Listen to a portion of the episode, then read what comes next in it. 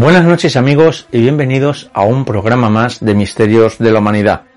Hoy, en el nuevo episodio de Revelando lo Imposible, nos vamos a adentrar a uno de los hospitales más enigmáticos de toda España, posiblemente uno de los más oscuros de toda Europa. Hablamos sin duda del el Hospital del Tórax, conocido y inaugurado en 1952, la ciudad sanatorial de Tarrasa, que tiempo después pasaría a llamarse Hospital del Tórax.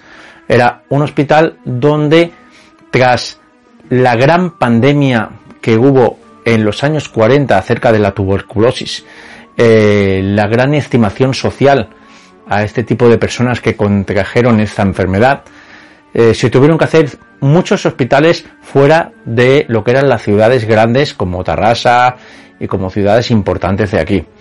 Allí se hizo un hospital de nueve plantas y de aproximadamente unas 1.600 habitaciones. Todo funcionaba perfectamente bien. De hecho, la gente que ingresaba en aquel hospital estaba un tiempo mínimo de dos meses y un tiempo máximo de cuatro meses según la evolución de esta trágica enfermedad. El hospital, como era para personas de larga estancia, tenía una biblioteca, un cine, una capilla y un montón de cosas para que la gente se sintiera lo más cómoda posible. De hecho, yo en una de mis salidas estuve y pude ver todo aquello que más adelante iré contando. Una de cada diez personas en aquel hospital fallecía. Fue en 1975 cuando el hospital empezó también a tratar diferentes enfermedades vinculadas con la respiración. Ya no era solo un hospital que tocaba la tuberculosis. En 1975 la tuberculosis habían casos pero ya no era tan grave como en los años 40.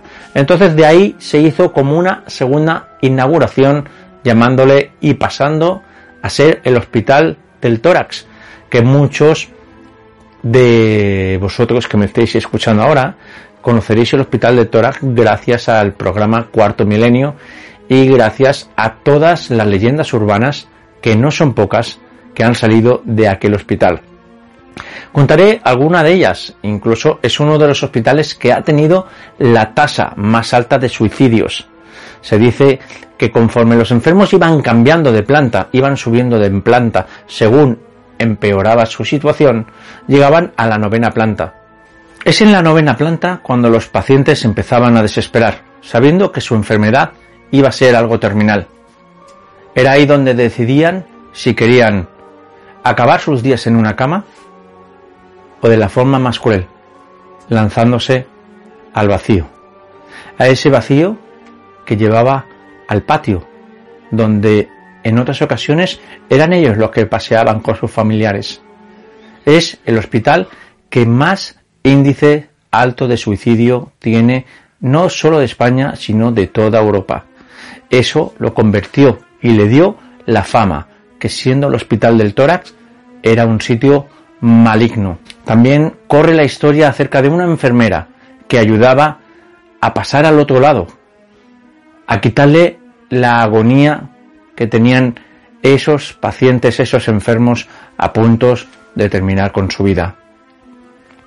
Es en 1997 cuando el último paciente fue dado de alta y el hospital empieza a ser un lugar de la gente de culto, un lugar de los amantes de la magia, los amantes de los fantasmas, las psicofonías.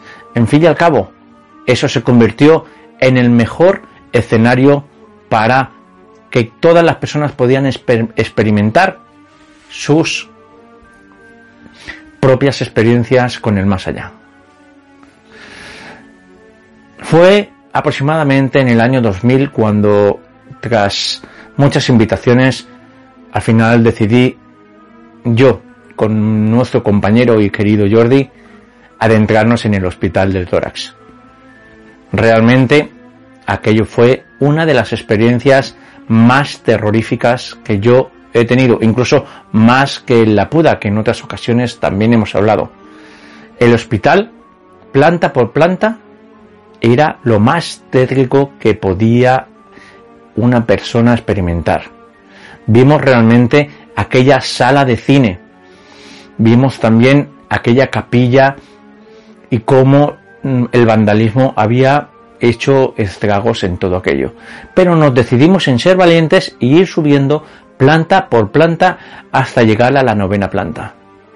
Pero antes de llegar a la novena planta hubo una planta que los ventanales estremecían, cabían unas corrientes de aire que solo sucedían en esa planta, la planta número 7. Adentrados más allá, decidimos experimentar un poco, pero mi propia experiencia me dijo que no era un lugar muy saludable y un lugar muy bueno para mí.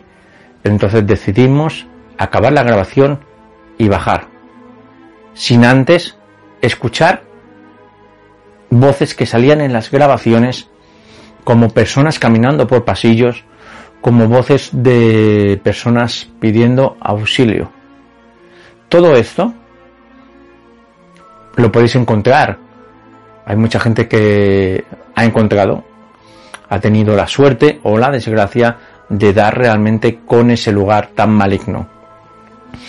Hoy en día, eso se ha convertido en el par audiovisual de Cataluña. Fue en el 2007 cuando ese centro se ha vuelto el mayor plató de televisión de España.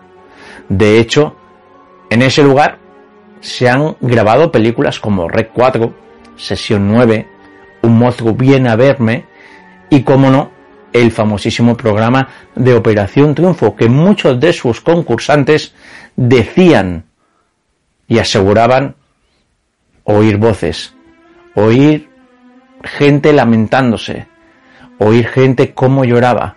Así que sin ir más lejos, el Hospital del Tórax se ha convertido en nuestro lugar fantasma favorito.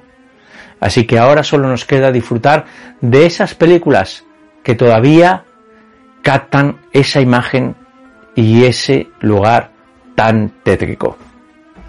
Gracias amigos, una vez más, espero que el programa de esta noche os haya gustado. Acordaros sobre todo de suscribirse y darle un like. Nos vemos en el siguiente episodio.